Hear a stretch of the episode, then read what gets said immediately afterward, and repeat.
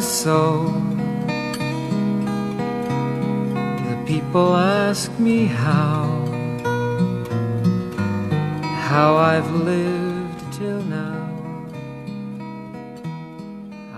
hey guys，优秀的人不孤单，请让我们相遇。这里是你的移动英语私房课第九百零三期的英语约约。I'm the host of this program，陈浩，broadcasting in Beijing, China。手机前的你，周一晚上好。我们先一起回顾在上个口语听力节目，我也说不上来哪一天中重点讲解的单词 specify。它第一层意思表示明确说明、具体指定。If you specify something, you give information about what is required or should happen in a certain situation。这是第一层意思。第二层意思可以表示具体说明或者是规定。If you specify what should happen or be done, you explain it in an exact and detailed way。上期留下的这个单词相关的造句作业是，他尚未明确说明自己希望他们采取什么样的行动。我们给的参考答案是，He has not specified what action he would like them to take。好，会员同学可以在讲义当中查阅到这个句子，并且通过英语约小程序做线上节目内容的跟读模仿打分测试。同时，回答正确的幸运听众名单公布在今天英语约微信公众号文章结尾，恭喜你获得一个月的会员服务。上期的 Today's Idiom 习惯用语部分，我们一起学习的短语是独立自主，take the bit in one's teeth，take the bit in one's teeth。好，这是上期的内容。今天节目浩浩老师要首先和你一起学习的单词是冰雹、致敬、招呼相关，你猜到是哪个单词了吗？我们来先听第一个场景，Listen up。 In Aurora, water and hail trap drivers in a parking lot. In Aurora, water and hail trap drivers in a parking lot. In Aurora, water and hail trapped drivers in a parking lot. This is from CNN News 美音。来看细节，In Aurora 地名，我们可以翻译为奥罗拉，同时也是极光那个单词。Water and hail 洪水和 hail，这是今天要讲解的关键词。hail，h a i l，hail 这个词可以表示冰雹的意思，也是今天咱们在第一个场景当中讲的。Water and hail 洪水和冰雹 trapped drivers in a parking lot。 把司机们困在了停车场，trap 表示困，也可以表示设陷阱或者是陷阱。Parking lot 是停车场的意思。今天的关键词是 hail，它的拼写是 h a i l，除了可以表示冰雹以外，也可以表示赞扬、颂扬某个人或者是成就。If a person, event, or achievement is hailed as important or successful, they are praised publicly. 比如说，美国的一个杂志把她封为世界上最伟大的摇滚歌手，then we can say a U.S. magazine hailed her as the greatest rock and roll singer in the world。这是第一层，第二层就可以表示刚才提到的冰雹的意思。第三层是指招呼出租车。If you hail a taxi, you wave at it in order to stop it because you want the driver to take you somewhere。好的，这就是 hail 的三层意思。今天在第一个场景里边讲的是冰雹的事儿。 在奥罗拉，洪水和冰雹将司机们困在了停车场。先输入再输出，会员同学拿好讲义，跟读模仿原声 two times。 In Aurora, water and hail trap drivers in a parking lot. In Aurora, water and hail trap drivers in a parking lot.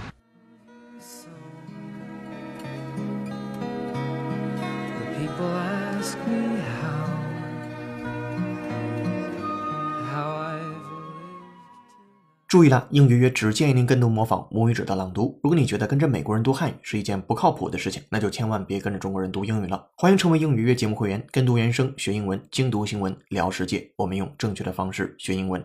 场景一结束，进入场景二，Listen up, please. The move has been hailed by legal professionals as a major step in protecting human rights. The move has been hailed by legal professionals as a major step in protecting human rights. The move has been hailed by legal professionals as a major step in protecting human rights.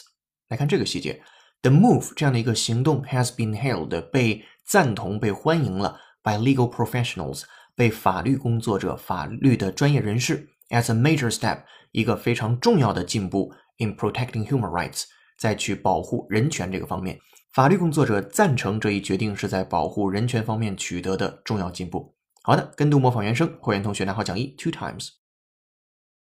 The move has been hailed by legal professionals as a major step in protecting human rights.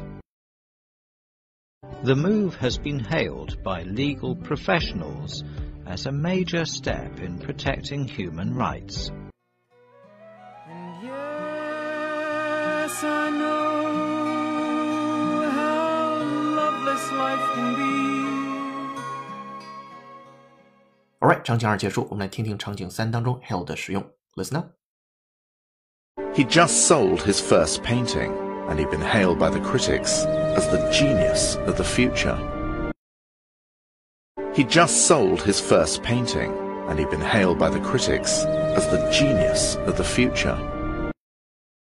He just sold his first painting, and he'd been hailed by the critics as the genius of the future. 这是英音，来自于讲梵高的一个小句子。我们来看它是讲什么的。He just sold his first painting. 他刚刚卖出了他的第一部作品，and he'd been hailed by the critics. 然后就被评论家所赞扬了、赞美了、褒奖了，as the genius of the future，是未来的天才人物。 所以说，他刚刚卖出自己的第一部作品，然后就被评论家誉为绘画界未来的天才人物。好的，我们来再跟读模仿原声 two times。He just sold his first painting, and he'd been hailed by the critics as the genius of the future. He just sold his first painting, and he'd been hailed by the critics as the genius of the future. Alright，听完了三个场景，都是和 hail 这个词相关，h a i l 可以表示冰雹，可以表示打招呼，可以表示赞同、致敬等等的意思，颂扬、赞扬的意思。好，这是第一趴，接下来咱们进入第二部分，Today's idiom。And yes,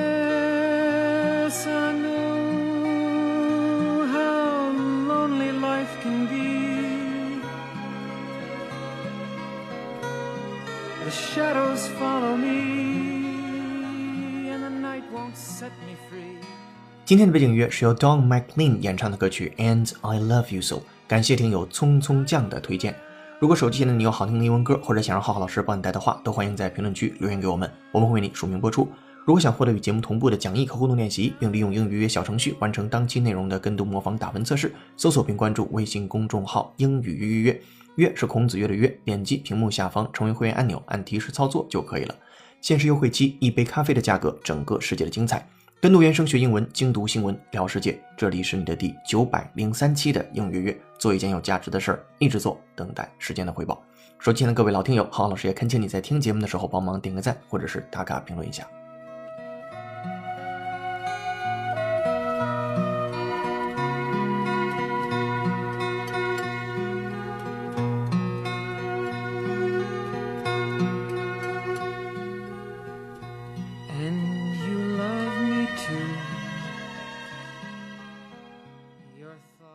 Today's idiom 今日习惯用语，轻松一下，放松，hang loose，hang h a n g loose 松那个词放在这字面的意思就是松松的挂着，当然这个短语并不能这样去理解。据说在五十年代时候的美国，很多十几岁、二十几岁的毛头小伙子特别爱拆卸旧汽车，再把它们装上马力大的引擎和大号的轮胎，然后风驰电掣般的超速驾驶这种改装的汽车。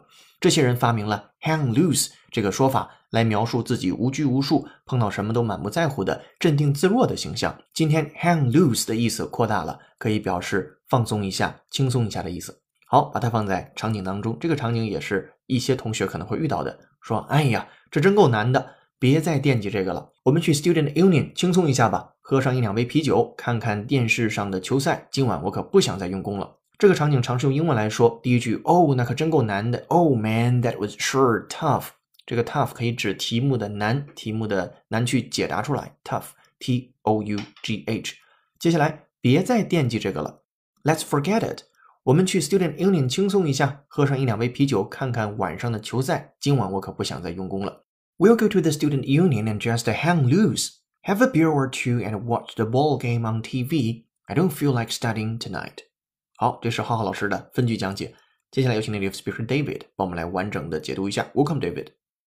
Oh man, that was sure tough. Let's forget it. We'll go to the student union and just hang loose.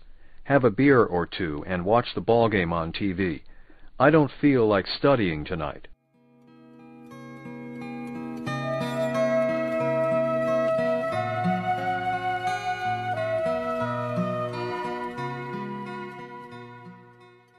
Alright, thank you, David。如果你也想说的地道，就多做原声的跟读模仿练习。接下来进入今天最后一趴，解构长难句。这个句子来自于 GRE 考试，句子难度三点五颗星。我们来听听它是怎么说的。Her playing was romantic, but it was at least as close in spirit to the style of playing intended by composers of Baroque and classical eras, as have been the more exciting but less emotionally resonant interpretations of most harpsichords since Landowska. And once a page is read, all but love is dead. 好的，长难句为你朗读完了。对这个句子的详细音频讲解和整期节目的讲义及小程序的语音互动练习题已经发到会员手中了。 最后要给你留的造句作业是，利用今天我们在第一部分讲到的 hail 这个单词，说出如下的句子。他被誉为他那一代人中最伟大的中国小说家。欢迎你在评论区留下本期作业的答案，期待下次的幸运听众就是你。今天在英语微信公众号准备的英语原声视频是怎样学外语才最有效果？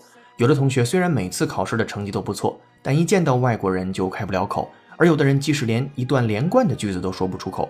却依然能和外国人谈笑风生，他们之间的差距在哪里？微信公众后台回复关键字“学外语”这三个字就可以看到这条视频了。